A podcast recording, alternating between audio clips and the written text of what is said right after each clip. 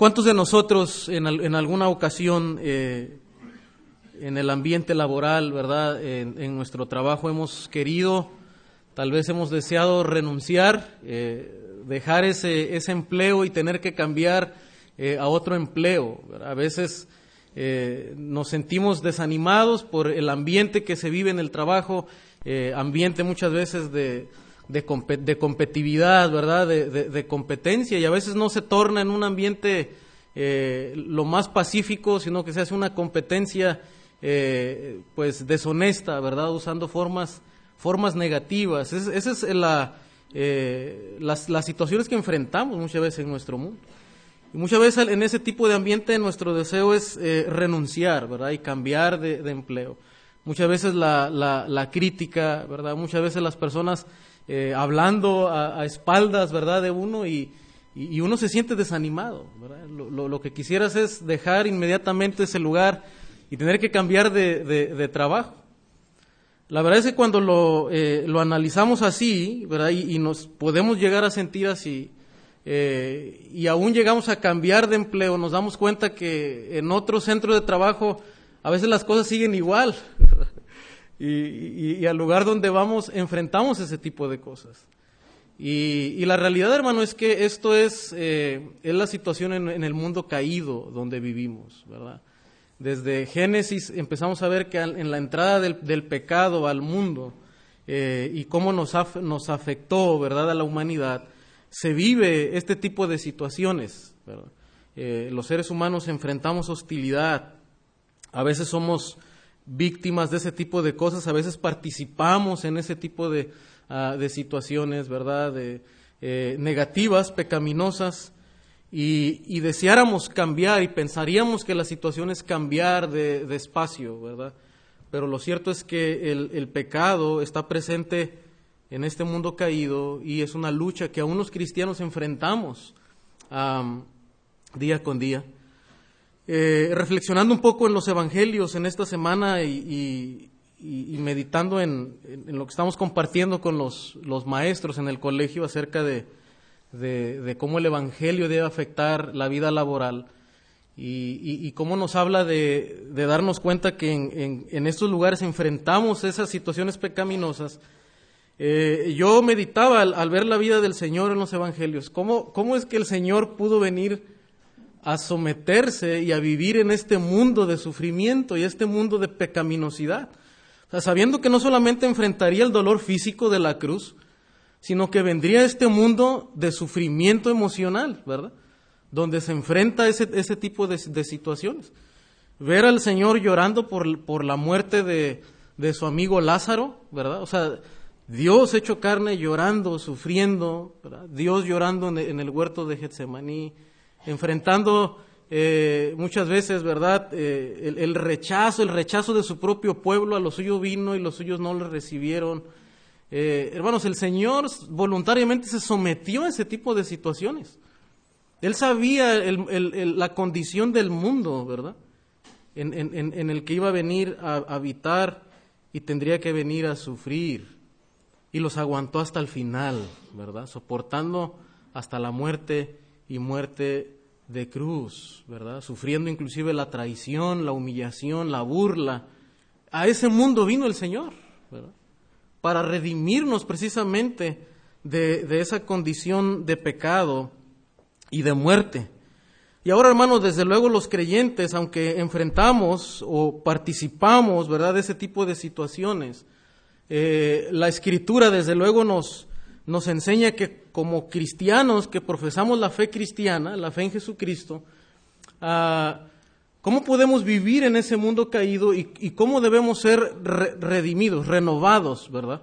Como creyentes no podemos nosotros eh, participar, ¿verdad? Y ser esclavos del, tipo de pecados que Santiago empieza a ha descrito aquí, ¿verdad? Como pecados de la lengua, pecados la del habla, de la comunicación.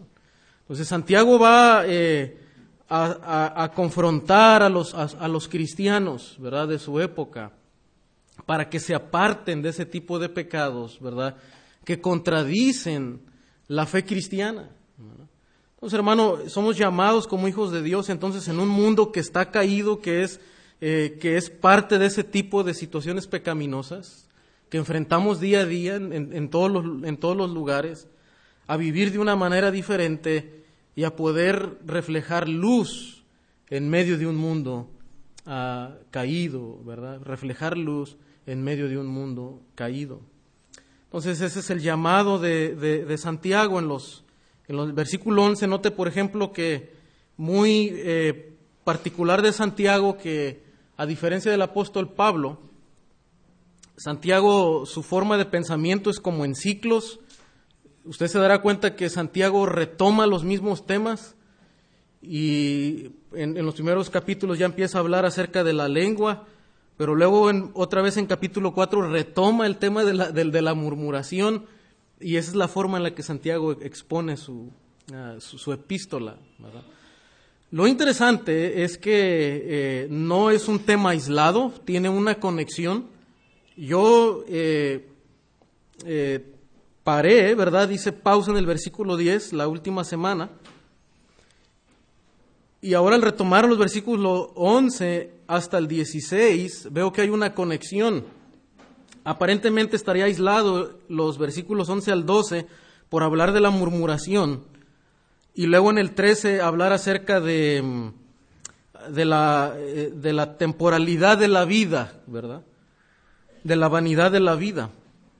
Pero hay una relación muy estrecha que yo quisiera eh, compartirles en, esta mañana. Realmente me parece a mí que el tema que está tratando Santiago tiene que ver acerca de la voluntad de Dios en general.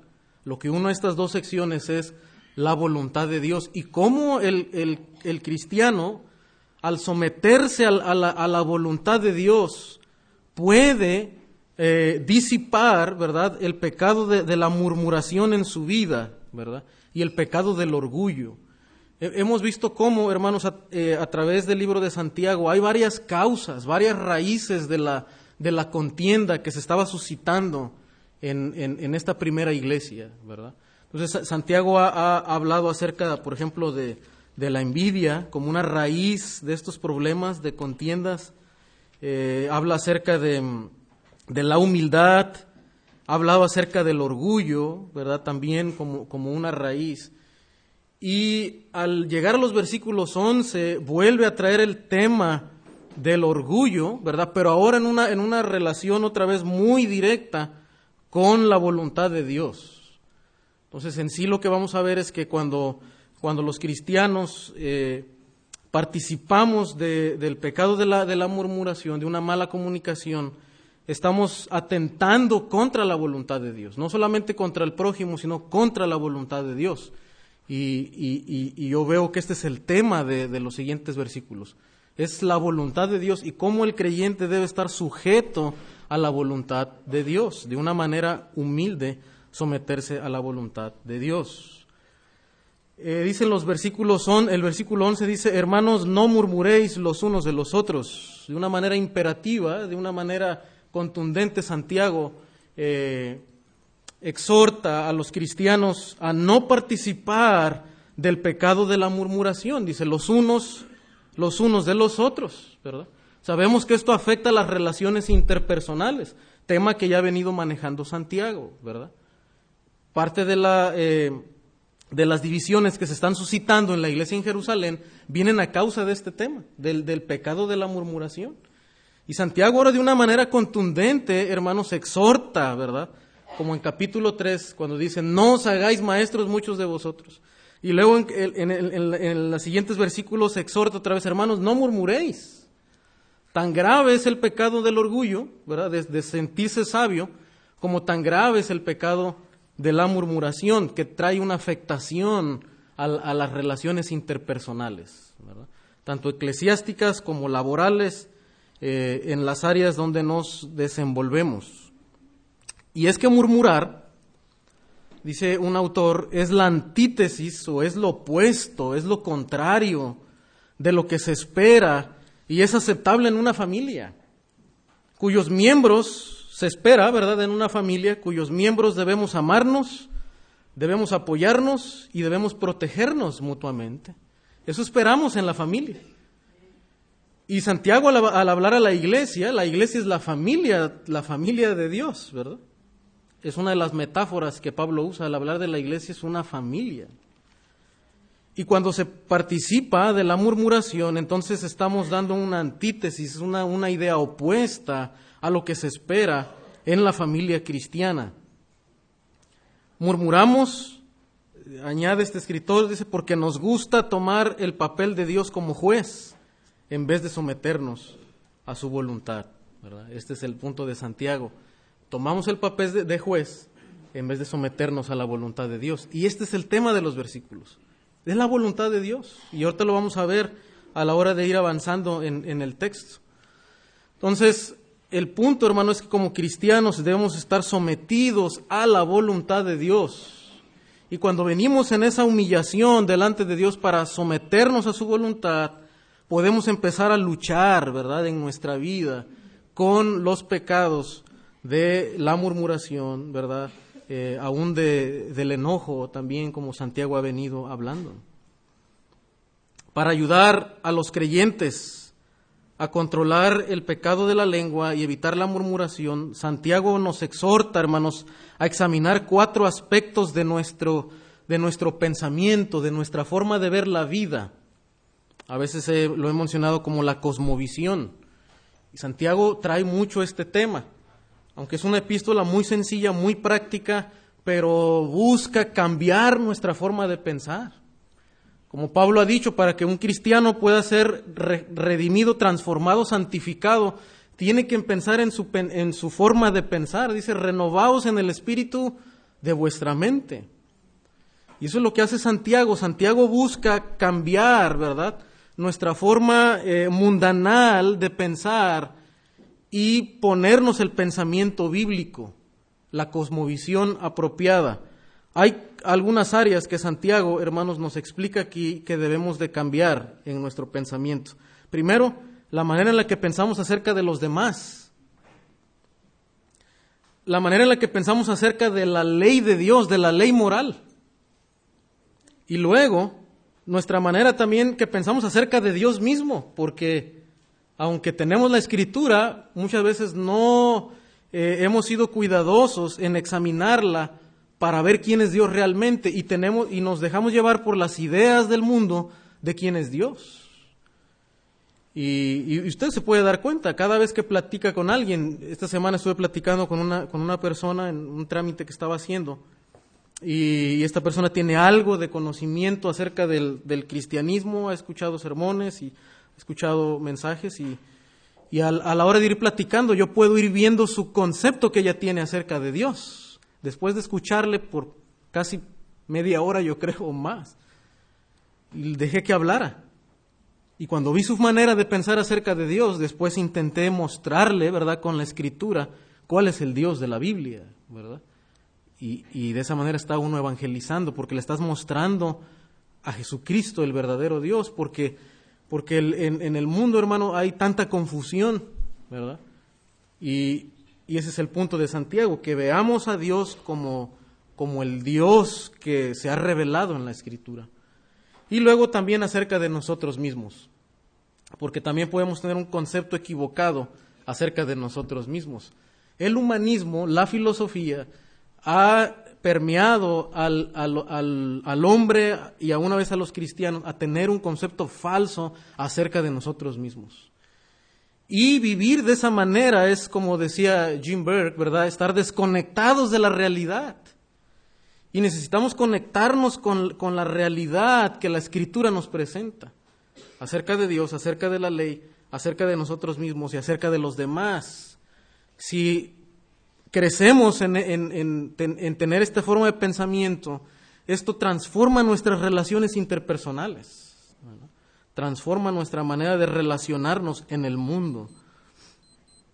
Entonces, hermano, eh, la fe viva de la que habla Santiago lo que hace es que produce una sujeción a la voluntad de Dios, como ya he mencionado. Vamos a ver dos puntos. El primero es una sujeción a la voluntad revelada de Dios, es decir, lo que Dios nos nos muestra de manera explícita en las escrituras. Esa es la voluntad revelada, es lo que usted puede conocer por lo que la Biblia dice. Y el segundo punto es una sujeción a la voluntad soberana de Dios. Es la voluntad que usted y yo no podemos conocer, lo que no sabemos que va a suceder.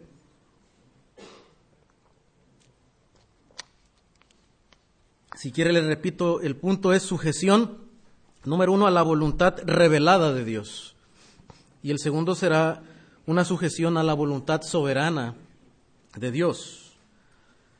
La humildad nos lleva a reconocer nuestra posición delante de Dios como un juez soberano. Es un juez soberano. ¿Cómo eh, podemos ver en este pasaje que el Señor es un juez soberano? El Señor es quien legisla de una manera sabia. Dice Isaías 33. Vamos al libro de Isaías.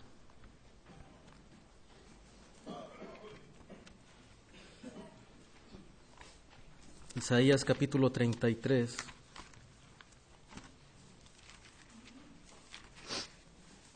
Versículos 22 porque Jehová es nuestro juez, Jehová es nuestro legislador, Jehová es nuestro rey, Él mismo nos salvará. Una de las eh, formas que la Biblia habla y revela al Señor es como un juez, como el juez de toda la tierra, ¿verdad? Quien tiene la autoridad suprema para legislar y para juzgar. Esa es la perspectiva que tenemos que, que debemos tener acerca de Dios, hermano. Como un juez soberano que está por encima de nosotros que tiene autoridad para dictar la ley, ¿verdad? Su ley moral, su, ley revelada, para decirnos qué es lo bueno y qué es lo malo, y luego para emitir sus juicios en la tierra. Porque cuando vemos en la escritura, vemos la manera en la que Dios juzga. Y muchas veces el hombre rechaza los juicios de Dios. Le pueden parecer muy severos, le pudieran parecer injustos, pero el ser humano no tenemos por qué cuestionar el juicio de Dios, sino aceptarlo y someternos a sus juicios, porque es el juez de toda la tierra. Entonces, hermano, en, eso en mente, note cómo Santiago, para corregir el pecado de la murmuración, ¿verdad? Eh, le muestra al ser humano, dice, el que murmura del hermano y juzga a su hermano, ¿qué hace? Dice, murmura de la ley y juzga la ley. O sea, no está solamente murmurando contra un ser humano, sino que está murmurando en contra de quién? De la ley de Dios. De la ley de Dios. Y, desde luego, por implicaciones de Dios mismo, porque Él es el que ha dictado la ley de Dios, ha dictado su ley. Entonces, el, el pecado de la murmuración, hermano Santiago lo presenta como un pecado muy severo, ¿verdad? porque es un atentado no solamente contra tu hermano, sino contra, el, contra la ley divina. Y ahorita vamos a ver por qué. Note lo que, lo que significa eh, murmurar. Murmurar es difamar o desprestigiar cuando una persona está ausente. Eso es, eso es murmurar del hermano. Es, es decir algo es acusar a alguien o, desprestigiar a alguien cuando esa persona está ausente. O sea, que no, la persona no puede explicar, no puede defenderse, ¿verdad? Y dar una explicación y decir si es verdad o si es mentira lo que esa persona está acusando. Entonces es, es severo, ¿verdad? Porque causa un desprestigio cuando una persona no está presente para poder eh, dar conocimiento de causa o para poder eh, explicar. Y esto lo vivimos diariamente, ¿verdad? Eh, como hemos dicho, en el área laboral, lo vivimos día con día, aún en las, en las escuelas, ¿verdad? Y, muchas veces hasta los, los, propios maestros son víctimas de eso, ¿verdad?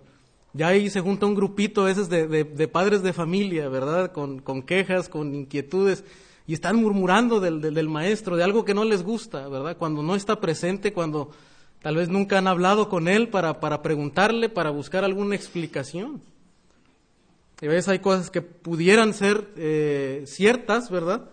Pero muchas veces son malos entendidos que deberían de aclararse cuando la persona está, está presente. Lo vivimos diariamente en, eh, en este mundo caído. Y Santiago dice, el que murmura, el que desprestigia a su hermano y el que juzga a su hermano, que es juzgar aquí, eh, juzgar es condenar aún antes de tener pleno conocimiento de causa. Eh, vemos en la Biblia que el pecado del que Santiago condena aquí no es un juicio normal, ¿verdad? Porque en la Biblia Dios nos manda evaluar situaciones y, y juzgar situaciones, pero lo que Santiago está condenando aquí es cuando condenamos en una actitud orgullosa y aún sin tener conocimiento de causa, sin haber escuchado. Porque se acuerdan que en los primeros versículos Santiago dice, hermanos, todo hombre sea pronto para oír, ¿verdad? Tardo para hablar y tardo para irarse. Sea, el punto es que los cristianos de su tiempo están emitiendo un juicio y están hablando mal de una persona antes de haberle escuchado y están bien enojados, ¿verdad? Antes de haber escuchado a su hermano que presuntamente, posiblemente ha fallado o ha pecado. Entonces, eso es lo que Santiago está exhortando, hermanos, aquí. No que las personas no debemos juzgar o que no debe haber un juicio en la tierra, sino la actitud, ¿verdad? Orgullosa y, e injusta, sin conocimiento de causa, que los cristianos están haciendo. Entonces están, están murmurando, dice Santiago, de la ley y están juzgando a la ley. ¿En qué sentido? ¿Por qué Santiago dice que están murmurando de la ley? Bueno, hermanos, en primer lugar, la murmuración es una violación a la ley o es una ofensa contra la ley porque se incurre en una falta contra la ley. Es como intentar ponerse por encima de la ley y a la vez estar incurriendo en una violación de la ley, porque es una falta de amor por otros. Note Romanos capítulo 13, versículo 8.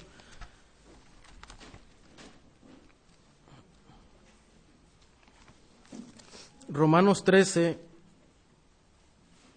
8. No debáis, dice, a nadie nada sino el amaros unos a otros, porque el que ama al prójimo, ¿qué dice? Ha cumplido la ley. Santiago también habla de esto, ¿se acuerda? Habla de, la ley del amor de Dios y nos dice cómo el Señor enseñó cómo la ley se resume en amar a Dios y en amar al prójimo. Entonces lo que Santiago está diciendo, hermano, en la, en la, lógica, ¿verdad?, de, Santiago, por lo que él ha venido exponiendo en las Escrituras, es que eh, si la ley no dijera explícitamente, no murmuréis, ¿verdad?, se entiende por el espíritu de la ley, porque el, el tenor de la ley, el punto de la ley es amar a tu prójimo como a ti mismo. Entonces, cuando se incurre en el pecado de la murmuración, ¿verdad? o de criticar a alguien a sus espaldas, ¿qué se está haciendo? Es una falta de amor, porque la persona no está ahí para aclarar. Y lo, y lo, que, se, y lo que se pretende, o la intención, al difamar o desprestigiar, ¿verdad? Es dañar a la otra persona, es dañar su reputación, es eh, crear ante los demás una imagen eh, distinta, ¿verdad?, de la persona. Entonces, ¿qué se está haciendo? Es una falta de amor, porque no está buscando restaurar al hermano, está buscando hacerle un daño. ¿Hasta dónde lo puede llevar? Lo puede llevar a, inclusive eh, ser exhortado en su empleo, ¿verdad? Si alguien habla mal, por ejemplo, de un maestro, de un compañero de trabajo, eso le puede afectar en su, en su empleo. Personas, eh, por una información equivocada, ¿verdad? Por un, chisme que ha construido, puede afectar un matrimonio. Por algo que tal vez escuchó, que tal vez vio, ¿verdad? Y prontamente juzgó, puede afectar la relación matrimonial de otra persona.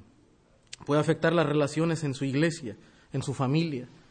Entonces, hermano, Santiago lo que está diciendo es que el pecado de la murmuración al final es murmurar de la ley porque no está cumpliendo la ley del amor, sino que está eh, poniéndose por encima, ¿verdad?, al, juzgar eh, la ley. Eso también lo hace aquí el mismo Santiago en capítulo 2, versículo 8. Dice, si en verdad cumplís la ley real conforme a la escritura, amarás a tu prójimo como a ti mismo bien hacéis. Dice Santiago, esto es la ley real. en esto se resume toda la ley, en amar al prójimo como a ti mismo. Entonces, la murmuración es una violación de la ley del amor de Dios. La ley es el amor de Dios codificado, ¿verdad? Expresado en ese código ético, ¿verdad? Del carácter de Dios.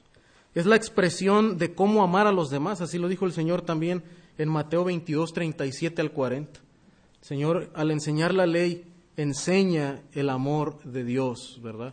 Los fariseos llegaron a ser tan estrictos en los detalles de la ley pero pasaron por alto el amor y, no se daban cuenta que el espíritu de la ley era amar a tu prójimo como a ti mismo.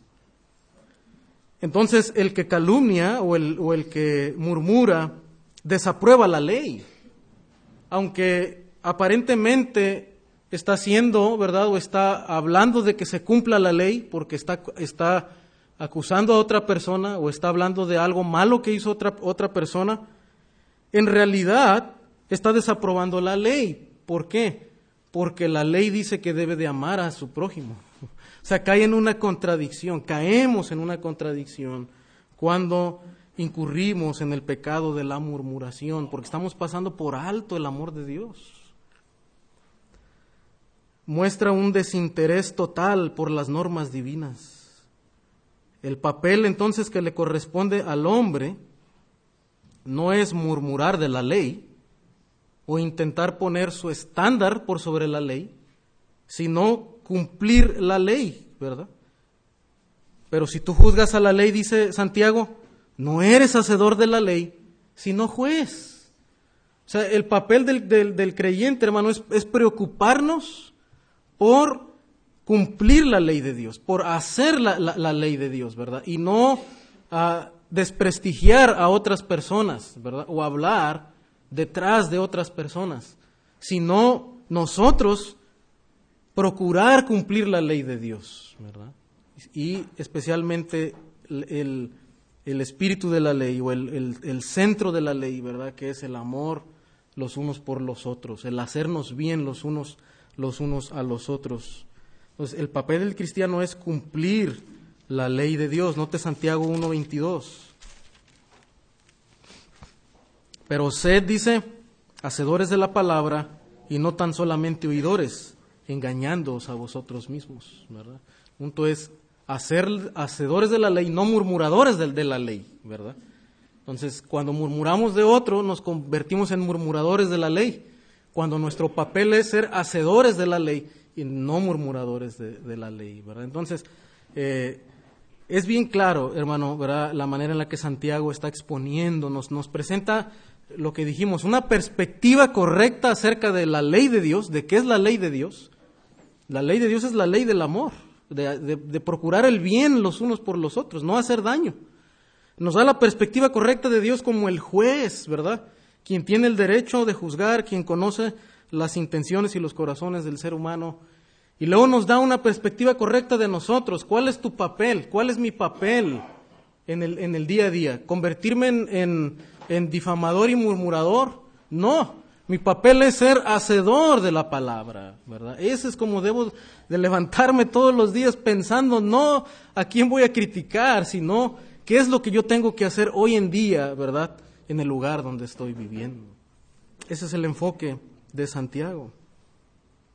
Entonces el que hace caso omiso de la ley de Dios, en realidad está afirmando, ¿verdad?, con su forma de pensar, ser superior a la ley de Dios y no estar sometido a ella ni a su autoridad. Eh, aquí, hermano, como un punto subordinado, ¿verdad?, de que debemos estar sujetos a la, a la voluntad revelada de Dios, porque el Señor es quien legisla sabiamente, pero también el Señor es el que juzga sabiamente. Solamente Él conoce el corazón y los motivos de los hombres. Primero de Samuel 16, 7, ¿verdad? Dice que al Señor conoce ah, el, el, corazón. Pero también veamos Proverbios 15, 11.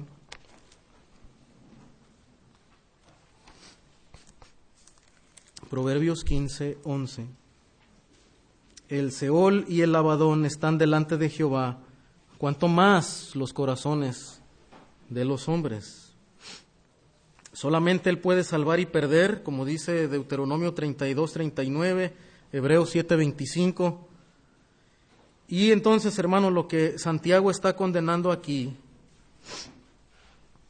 no es que nunca los creyentes deban evaluar alguna situación en la vida. En ese sentido de juicio, como una evaluación, como evaluar lo bueno y lo malo, y a veces tener que aplicar alguna consecuencia, aún en el mundo, ¿verdad? Sabemos que hay eh, hay instituciones dedicadas a, juzgar, ¿verdad? las situaciones de la sociedad. Dios ha puesto autoridades para hacer eso. Y dice que han sido establecidas por Dios, porque dice que no en vano lleva la espada, ¿verdad? Para, para castigar. No es lo que Santiago está diciendo acá, que, que nunca en manos del ser humano está emitir un juicio. Lo que Santiago está exhortando es a la actitud cuando eh, se juzga, ¿verdad? Santiago condena la actitud de orgullo de la murmuración, de, de, pensar que soy superior moralmente a la otra persona y por lo tanto juzgo, ¿verdad? Y hablo de la, de la otra persona. Es la, la, actitud de, de, orgullo, de superioridad, ¿verdad? Moral o de justicia, como en su momento el Señor condenó también a, los fariseos, ¿verdad? De no juzgar, ¿verdad? Sin que ellos consideraran su propia vida. Entonces, es el, el, pecado del orgullo y de un juicio carnal, ¿verdad? De un juicio carnal, no de, un, de una evaluación objetiva y con el ánimo de, restaurar o de ayudar, sino con el ánimo de condenar, ¿verdad? Y de hablar antes de oír, y de airarse antes de oír, ¿verdad? Y de evaluar las situaciones. Eso es lo que Santiago, hermano, eh, nos está hablando y está exhortando aquí, ¿verdad? Uno solo es el dador de la ley, dice, que puede salvar y perder, pero tú quién eres para que juzgues a otro. Esa es la pregunta otra vez, que nos lleva a evaluar la perspectiva del hombre ¿Tú quién eres para, para, que juzgues a otro? Otra vez es, la actitud del orgullo. No os hagáis maestros muchos de vosotros. No que no deba haber maestros, pero es la actitud de orgullo, ¿verdad? De creer que ya soy maestro, ya no necesito ser enseñado. Y luego acá Santiago otra vez la pregunta retórica es, ¿tú quién eres para que juzgues a otro?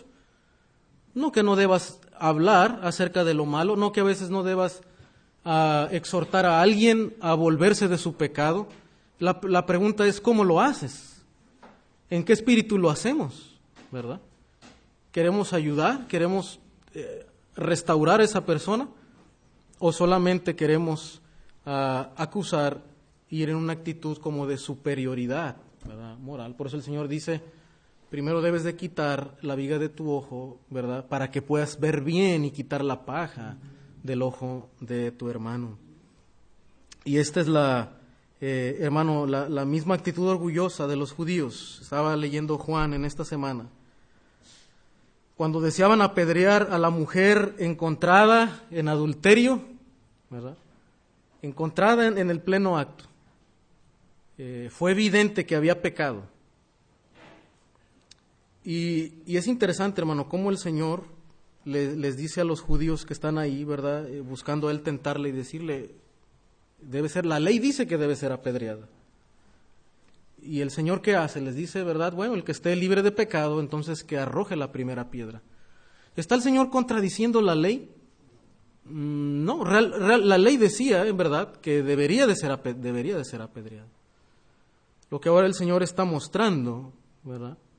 Y lo que está buscando exhortar a, los judíos y a los fariseos, la actitud de sentirse ellos libres de pecado y ser tan prontos para buscar juzgar a alguien, ¿verdad? Cuando ellos mismos estaban siendo acusados por su conciencia, ¿verdad? El Señor no está contradiciendo la ley. No, no, no vine, dice el Señor, para abolir la ley y las los profetas, ¿verdad? Él no vino para derogarla, sino para cumplirla. Lo, lo, que los judíos, hermano, no se estaban dando cuenta en ese momento es que delante de ellos y enfrente de ellos estaba el juez de toda la tierra. Jesucristo era Dios, Jesucristo era el juez. Y el Señor podía aún, ¿verdad?, decirle a esta mujer, mujer, yo no te juzgo, yo no te condeno, tus pecados te son perdonados, vete y no peques más.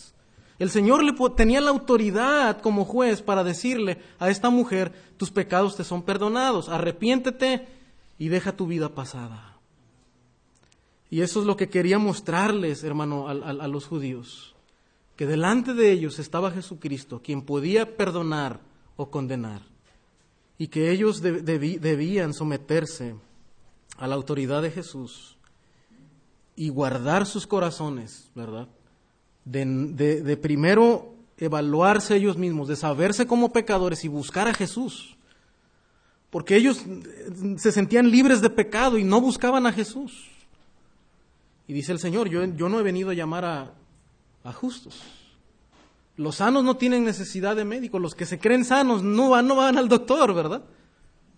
Es cuando nos sentimos enfermos que vamos al doctor. Y a veces ya cuando nos sentimos de plano enfermos, ¿verdad? Y hermano, eso es lo que el, Señor Jesús está enseñando. Y quiere mostrarle a, los judíos, ¿verdad? Que, que, evalúen su propia vida y no sean prontos para juzgar a esta mujer que desde luego sí había pecado, ¿verdad? Pero que delante de ella estaba el juez de toda la tierra y que aún le mostró gracia sobre gracia como dice el propio Juan, ¿verdad? Vimos su gloria, ¿verdad? Y vimos cómo Él derramaba gracia sobre gracia. Ese es otra vez el enfoque de, de Santiago, hermano, mostrar gracia sobre gracia, dar oportunidad al arrepentimiento, ¿verdad? Dar, dar oportunidad a redarguir sobre el pecado y no convertirnos prontamente en, eh, en jueces que nos consideremos libres de pecado o con la autoridad, ¿verdad?, eh, propia nuestra, ¿verdad?, para poder eh, juzgar. Entonces, hermano, esa es eh, la manera en la que Santiago busca hacernos ver, ¿verdad?, y, poder ah, confrontarnos con el pecado de la murmuración. Ah, este tipo de murmuración, ¿verdad? Desde luego, hermano, muestra esa raíz de orgullo porque desea mejorar nuestra propia imagen, dice un comentarista. La murmuración desea mejorar nuestra propia imagen a base de lo que podemos señalar como faltas en el otro. Si su lado de la balanza baja, significa que el nuestro está subiendo. Cuanto más negro pintamos a los demás, más blanco destacamos a nosotros. Ah, es que ya vio, ¿verdad, patrón? Que aquel llega, siempre llega tarde, ¿verdad? Siempre llega tarde al trabajo, pero pues yo aquí estoy temprano, ¿verdad? Usted sabe que yo soy bien cumplido, ¿verdad? Y yo siempre llego temprano, o sea, ¿cuál es la intención, verdad? Es que a mí me asciendan y al otro lo bajen, ¿verdad? Y ese es, es lo que Santiago, hermano, desea, está buscando confrontarnos y cuidarnos de ese tipo de, de actitudes en las que muchas veces hemos incurrido. Pero otra vez, hermano, como dijo Santiago, Hermanos, afligíos, lamentad y llorad. Que podamos darnos cuenta, hermano, que ese pecado mora en nosotros y es una lucha todavía que tenemos con la carne. Y que en esta mañana podamos decir, Señor, en verdad, y, en la oración de confesión, ¿verdad? ¿Cuántas veces hemos hablado de otro? ¿Cuántas veces he hablado de, mi compañero de trabajo, ¿verdad? Buscando el orgullo, ¿verdad? en una actitud de orgullo buscando tal vez ser superior a otros. Y hermano, y que en esta mañana, al ver nuestra condición delante de Dios, que podamos humillarnos delante de Él y decirle, Señor, eh, ayúdame a someterme a tu espíritu, porque el espíritu es amor, ¿verdad? Es gozo, es paz, es paciencia, es benigno. El, el, espíritu aguanta, espera, no juzga prontamente, no se irrita rápidamente, ¿verdad? Sino que escucha sino que busca al hermano, ¿verdad? Y ah, confronta en, espíritu de mansedumbre. Para Santiago, el hacer la voluntad de Dios es otra prueba genuina de la fe salvadora. Hermano, el sujetarnos a la voluntad de Dios, demostramos a un mundo que nos observa que somos distintos, que no nos prestamos para ese tipo de situaciones, que aunque mi compañero de trabajo, ¿verdad?, haga grupitos y hable detrás de otros, yo no participo en eso. Yo no participo en eso. Esa es la, diferencia que los cristianos debemos hacer ah, en, este mundo, ¿verdad? Que aunque los vecinos hablan, ¿verdad? Yo me mantengo en la verdad. Yo busco la verdad de Dios y hago la, verdad de Dios. Esa es la, la, clase de cristianismo a la que Santiago nos está mandando vivir. Por otra parte, un con, con, constante rechazo desinterés por la voluntad de Dios es una señal de la presencia del orgullo en nuestros corazones. Bajo el desagradable pecado también hay conflictos, hay mundanalidad y murmuración. Hacer caso omiso de la voluntad de Dios es equivalente a decir soy el gobernante soberano de mi vida. Implícitamente nos deslindamos de la ley de Dios y nos ponemos nosotros como jueces en una actitud de orgullo. Tal orgullosa actitud es contrario a la fe salvadora, a la fe genuina. Quienes se niegan a someterse a la voluntad de Dios dan prueba de que su vida necesita ser transformada por la divina gracia salvadora. Y probablemente usted está aquí en esta mañana y, y, no había sido confrontado con ese pecado. Usted está aquí, ¿verdad? Y, y, y está buscando de Dios. Tal vez es la primera vez que asiste a la iglesia, probablemente usted está buscando, ha estado buscando la verdad de Dios, ha estado buscando la salvación. Y hasta este punto usted se sentía bien porque no había cometido pecados eh, que consideramos tan graves. Usted no ha matado a nadie, usted no ha asaltado un banco, ¿verdad? No ha cometido un fraude. Pero delante de Dios, tan delito, ¿verdad? Y tan grave y tan pecaminoso es matar a alguien, robar, deshonrar a los padres, cometer adulterio, como lo es el pecado de la murmuración. Porque cuando murmuramos, demostramos nuestra falta de amor por nuestro prójimo. Y, y eso es suficiente, hermanos, para estar condenados por la ley de Dios. Entonces, tú estás en esta mañana, ¿verdad? Y el Señor te está hablando y tú dices, en verdad soy pecador, me doy cuenta que soy pecador delante de Dios. Yo te animo a buscar a Jesucristo. Acude a Jesucristo. No a la religión, porque la religión no, no nos cambia. No es una iglesia la que nos cambia. Cuando nos sabemos pecadores, cuando nos vemos como pecadores, como esa mujer que estaba ahí encontrada en el pleno acto de adulterio, y cuando se dio cuenta quién era Jesús, y cuando Jesús le perdona, esta mujer acepta y reconoce el perdón de Dios. Eso es lo que, eso es lo que tienes que hacer en esta mañana. Si vienes en esta mañana y buscando el perdón de los pecados, busca y acude a Cristo.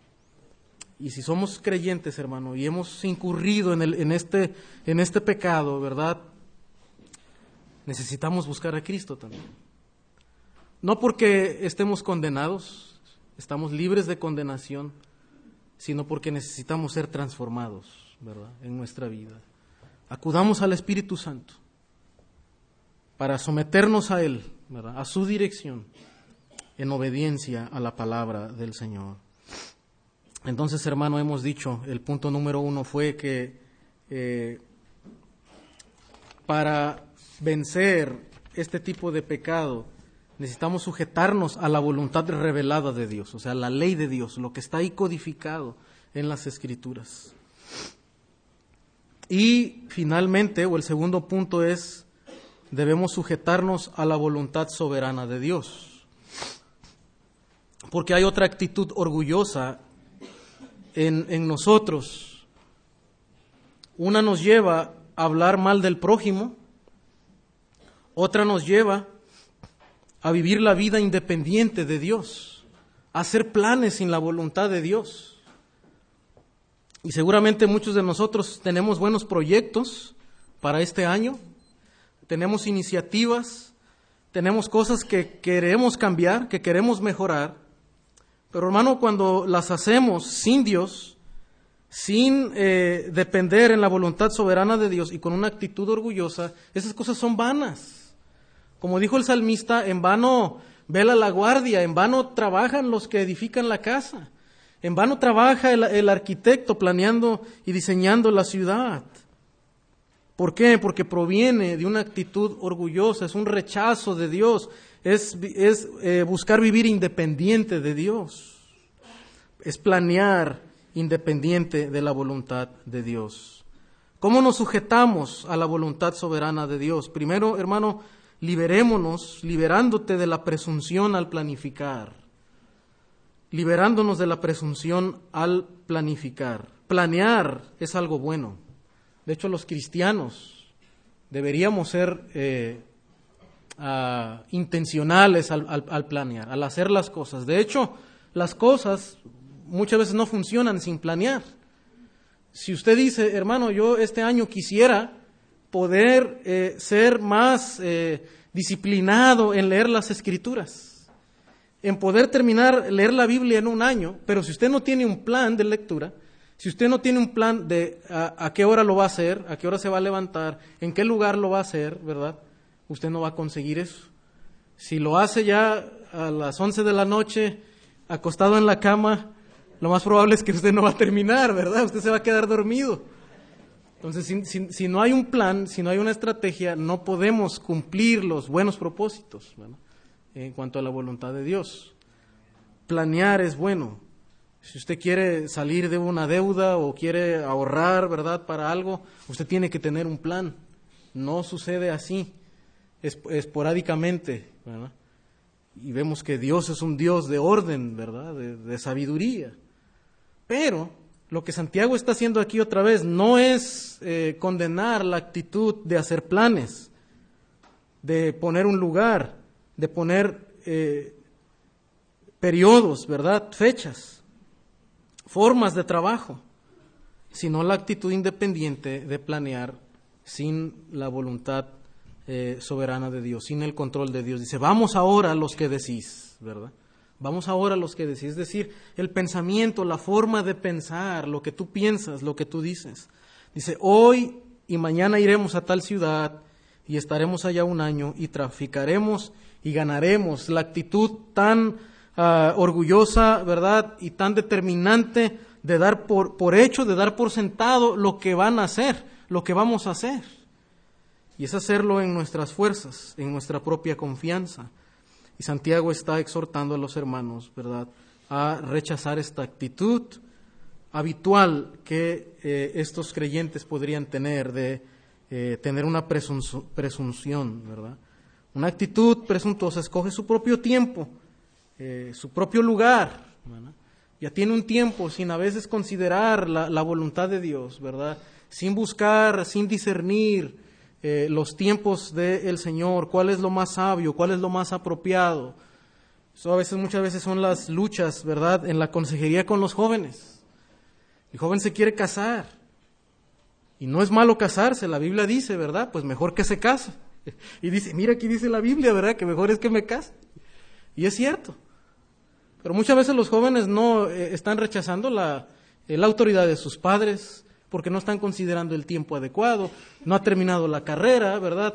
Eh, no, no sabe trabajar todavía, ¿verdad? Y, está haciendo tantos planes, pero sin Dios. No está considerando la sabiduría divina, no está considerando los, eh, lo, lo, los tiempos de Dios. Y así como esas, algunas otras áreas de nuestra vida. Pero el orgullo escoge su propio tiempo, escoge su propio lugar, escoge su propia duración, como, como vemos en estas palabras, escoge su propia empresa y pone su propia meta. Pero cuando vamos a la voluntad de Dios, hermano, buscamos la sabiduría que viene de lo alto. Y pasamos tiempo en oración. Si alguno tiene falta de sabiduría que dice Santiago, pídala a Dios. Señor, yo quiero trabajar, pero muéstrame cuál es el lugar adecuado cuál es el tiempo, cuál es, cuál es el mejor momento, la manera en lo, en, lo, en lo, que lo debo hacer y cuáles deben ser mis metas. Si mis metas solo son en, enriquecerme, si las metas solo son obtener una posición, pues esta sabiduría no viene de lo alto. Bueno, debemos someter nuestras vidas tanto a, la, a lo que dice la Escritura como a los tiempos del Señor, a la voluntad soberana del Señor. No solamente debemos liberarnos de la presunción al planificar, sino también hay que reconocer la brevedad de nuestra existencia. Dice, ¿por qué es orgulloso pensar de tal manera, con tal seguridad, con tal confianza en nosotros mismos? ¿Por qué? Porque dice, es que hay algo que no sabes. Por un lado hay algo que sí sabemos y es lo que la escritura dice, amarás a tu prójimo como a ti mismo.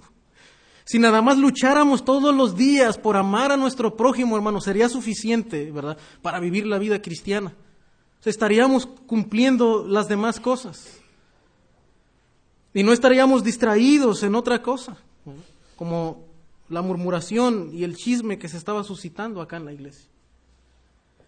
Pero, por otro lado, cuando, cuando estamos eh, haciendo tantos planes, ¿verdad? Sin considerar la voluntad soberana de Dios, dice, hay algo que tú estás eh, meditando, ¿verdad? De lo cual no sabes, de lo cual no sabemos. ¿Y qué no sabemos? Dice, no sabéis lo que será mañana.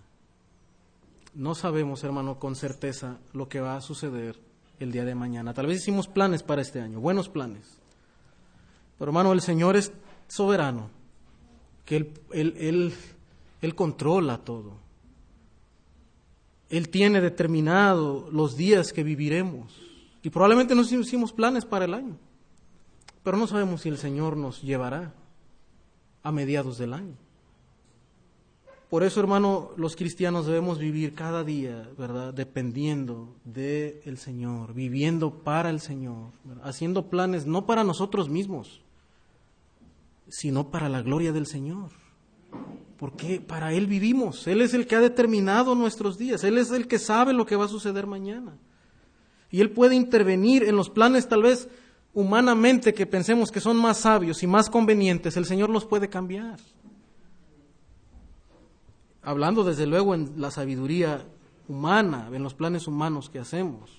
No en lo que la palabra de Dios dice, ¿verdad? Dios, Dios nos, nos manda y Él actúa en base a su, a su carácter, a su voluntad si no me refiero a los planes humanos que nosotros hacemos, ¿verdad? Como dice Santiago, bueno, voy a ir a tal lugar, voy a emprender tal empresa, voy a hacer tal cosa, ¿verdad? A eso, a eso me refiero.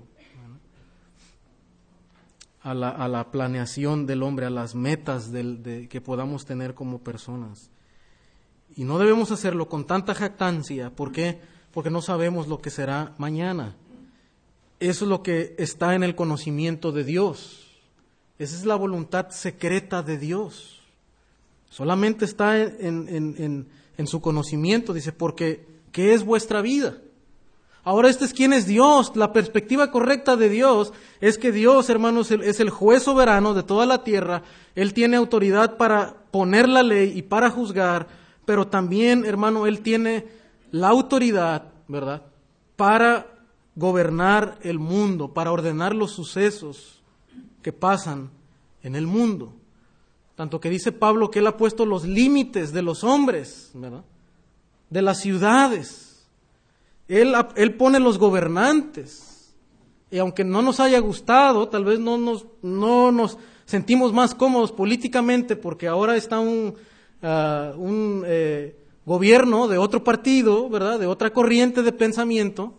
Pero hermano, hay algo que debemos reconocer que Dios pone y Él quita reyes. Y Él es soberano sobre eso. Y Él dice, sométete a las autoridades, porque Él es el que los ha puesto. El Señor sabe por qué, hermanos. ¿Y qué debemos de hacer? Dice eh, el apóstol Pablo. Hay que orar por los reyes, hay que orar por los gobernantes. Esa es mi tarea, no criticarlo, sino orar por esa autoridad. Esa es la voluntad de Dios. Y esa es la voluntad soberana de Dios, ¿verdad? Esa es la perspectiva correcta de Dios. Es soberano. Él obra en el mundo. Y luego, la perspectiva de nosotros mismos, por eso la pregunta de Santiago, ¿qué es vuestra vida? ¿Qué es vuestra vida? ¿Por qué a veces, hermano, hacemos planes tan confiados de, de, nuestra propia sabiduría o de nuestra, nuestra propia capacidad para llevar a cabo esos planes cuando no estamos pensando qué es vuestra vida? ¿Y cuál es la respuesta de Santiago? ¿Cuál, cuál es, ¿Cómo es nuestra vida? Dice, es como una neblina que se aparece por un poco de tiempo y luego se desvanece. Es como un vapor. Es como un vapor. No es tan consistente como nosotros pensamos. No es tan segura, no es tan longeva como nosotros pensamos. La verdad, dice Santiago, que la vida es como un vapor. Está por un tiempo y luego se desvanece, en todos los sentidos. Nuestras fuerzas son breves. Nuestra lucidez a veces es breve en la vida. Y es por eso, hermano, que, como jóvenes, eh, como adultos, debemos estar sujetos al control soberano de Dios. Y entender que en comparación con la, el carácter eterno y supremo de Dios, no somos más que vapor y no somos más que neblina. No somos más que polvo, ¿verdad? Que también volverá a su destino. Solo Dios es eterno, ¿verdad? Y desde luego nos ha dado la vida eterna en Cristo Jesús. Y en ese sentido viviremos en la eternidad con Él. Pero en esta vida, hermano, en lo que concierne a los asuntos de esta vida, de trabajar, de planear, de hacer, de, prepararnos. Todo esto, hermano, debe estar sujeto a la voluntad de Dios. Hacerlo para Él, no es para nosotros. Si tengo una carrera, si tengo habilidades, no es para mí. Si tengo un don, si tengo una habilidad, no es para mí. Es para el Señor. Y debo de ejercerlo cada día, ¿verdad? Para su gloria, porque yo no sé cuánto tiempo voy a estar en este mundo. Y cada día debe ser para Él, para su gloria, porque la vida es como una neblina que está por un poco de tiempo y luego se desvanece. ¿Cuál debe ser la actitud entonces? Eh, versículo 15. En lugar de lo cual dice, deberíais decir, si el Señor quiere, haremos esto y aquello, ¿verdad? Una vida sujeta a la voluntad del Señor. Si Él quiere, viviremos y haremos esto aquello. Y cuando no salen las cosas como queríamos, debemos estar contentos con lo que el Señor está haciendo. ¿De dónde viene el contentamiento? De confiar en la voluntad de Dios, de saber que Él puede cambiar nuestra situación en un momento, que tal vez comenzamos el año con un buen trabajo, pero que también en un momento las cosas pueden cambiar. Y debemos estar contentos con eso. Él controla las situaciones de nuestra vida. Por eso Pablo puede decir, todo lo puedo en Cristo que me fortalece. Sé vivir en humildad, sé vivir en, abundancia, ¿verdad? Puedo estar, Pablo podía estar en un lugar agradable, pero podía estar en una cárcel. Y en esa cárcel estaba contento. ¿Por qué? Porque sabía, hermano, que aun a pesar de la injusticia del hombre, ¿verdad? Los habían puesto ahí por predicar el Evangelio, pero Pablo estaba contento porque él estaba haciendo la voluntad de Dios y sabía que todo eso estaba en, control de Dios. Hermano, lo, lo, lo más placentero en esta vida es estar satisfecho, estar contento por saber que estoy haciendo la voluntad de Dios, esté donde esté. Y sí, tal vez es ese trabajo donde, donde hay incomodidad, donde hay murmuración, donde hay golpes por la espalda, donde hay deshonestidad, donde hay injusticia. Pero hermano, que estemos satisfechos porque estamos haciendo la voluntad de Dios. Porque estoy contento con lo que Dios ha puesto en ese lugar y lo que Dios está haciendo, siempre y cuando no sea contrario. Eso es lo que sí nos debería preocupar, ¿verdad? Si, estoy ah, viviendo de una manera deshonesta, si, si, en ese lugar no estoy haciendo lo correcto, si, si mis compañeros no están viendo que estoy viviendo en integridad, eso debería preocuparnos. Pero lo demás, hermano, el Señor tiene control y debemos estar contentos. Que es vuestra vida. Esa es la perspectiva correcta del hombre. Su brevedad nos hace dependientes de Él. El creyente debe confiar en Dios, quien es inmutable y en quien no hay mudanza ni sombra de variación. Las circunstancias van a cambiar, pero hay un Dios que es inmutable, hay un Dios que da gracia sobre gracia, gracia sobre gracia para nuestras vidas. Debemos depender de Dios para cada actividad. Y finalmente, hermano, dice versículos 16 y 17, pero ahora os jactáis en vuestras soberbias. Note que la raíz, hermano, del creyente que, que murmura de la ley, que murmura del hermano y que hace planes eh, en, en, ausencia de la voluntad de Dios y del control de Dios, hay un problema de, de, orgullo, hay un problema de soberbia, hay un problema de jactancia. Dice, ahora os jactáis en vuestras soberbias. Toda jactancia semejante es mala. Y el que sabe hacer lo bueno y no lo hace, le es pecado. ¿A dónde nos llama Santiago? A ver nuestro propio corazón. A ver nuestro propio corazón, ¿verdad? Porque dice, podemos saberlo, pero cuando no lo hacemos incurrimos en otro pecado. Es un pecado de, omisión. Pecados de acción como murmurar, como enorgullecernos al hacer planes sin considerar al Señor pero también pecados de omisión, porque al saber cuál es lo bueno, al saber cómo debemos planear en la vida cristiana, al saber cómo debo entonces amar a, mi, a mi amigo y aún a mi enemigo, y cuando a sabiendas de eso, no lo cumplo y no estoy esforzándome, ¿verdad? Y buscando la gracia de Dios para vivir de esta manera, entonces incurro en otro pecado y es un pecado de omisión porque a sabiendas de hacer lo bueno y no hacer lo que dice, también es pecado, también es una falta, ¿verdad? Hermano, esta es la, la ley moral de Dios, este es el estándar de Dios. Nuestro estándar humano a veces pensamos que es muy alto, pero realmente está muy abajo. Está muy abajo. El estándar de Dios, hermano, discierne los pensamientos y las intenciones del corazón. Dijo, el que mira a una mujer ya adulteró. El que codicia ya incurrió. El estándar de Dios es tan elevado que dice, ah, cuando tú sabes ya qué es lo bueno y no lo haces, entonces ya pecaste. Es muy elevado, hermano. Por eso necesitamos no nuestra propia justicia, sino la justicia de Cristo a nuestro favor. Hermano, si fuera por mi propia justicia estaría condenado ahora mismo. Pero por cuanto creemos en Jesucristo, hermano, estamos libres de condenación. Y para vivir la vida cristiana, hermano, día con día necesitamos vivir bajo un estándar más elevado que el mundo. Y es el estándar de Dios. Pero necesitamos también el poder del Espíritu Santo.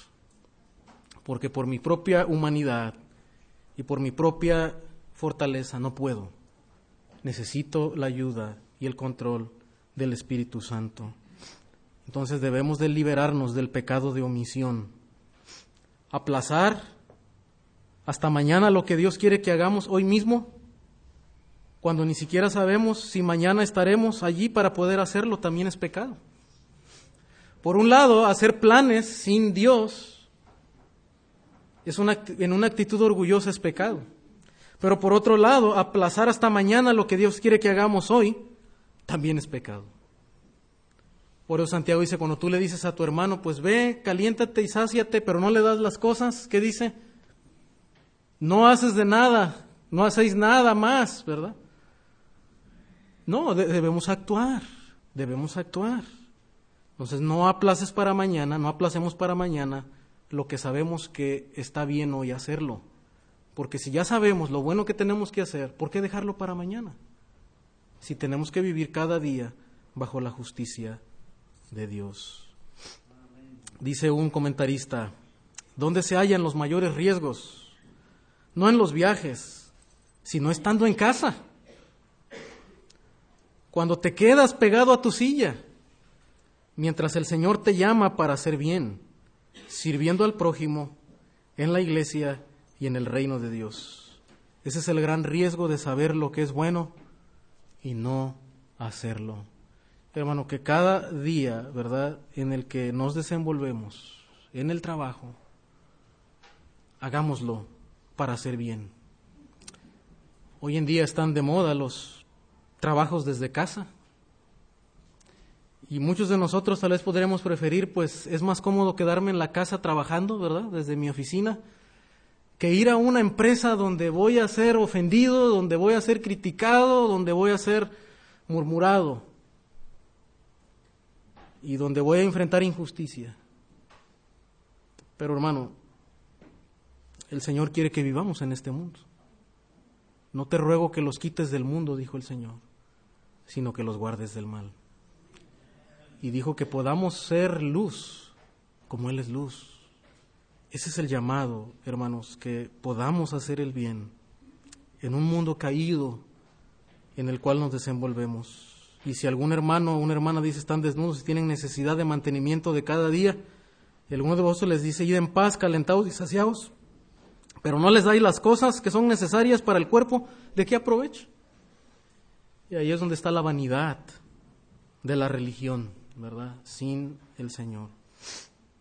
Quisiera terminar, hermano, leyendo una composición de un autor donde dice diez cosas que Dios te preguntará, reflexionando un poquito acerca de la voluntad de Dios que debemos practicar, dice, dice este escritor. Dios no te preguntará qué modelo de auto usabas, te preguntará cuánta gente llevaste para ayudarla. Dios no te preguntará los metros cuadrados de tu casa, te preguntará a cuánta gente recibiste en ella.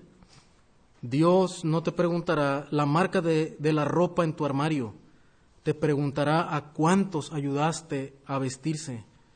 Dios no te preguntará cuán alto era tu sueldo, te preguntará si vendiste tu conciencia para obtenerlo. Dios no te preguntará cuál era tu título, te preguntará si hiciste tu trabajo con lo mejor de tu capacidad. Dios no te preguntará cuántos amigos tenías, te preguntará cuánta gente te consideraba su amigo. Dios no te preguntará en qué vecindario vivías, te preguntará cómo tratabas a tus vecinos. Dios no te preguntará el color de tu piel, te preguntará por la pureza de tu interior. Hermanos, el estándar del Señor es más elevado que aún la moral de este mundo. Supliquemos al Señor que nos ayude a vivir esta clase de cristianismo. No es para nuestra jactancia, hermano, ni para nuestra gloria, sino para la gloria del Señor.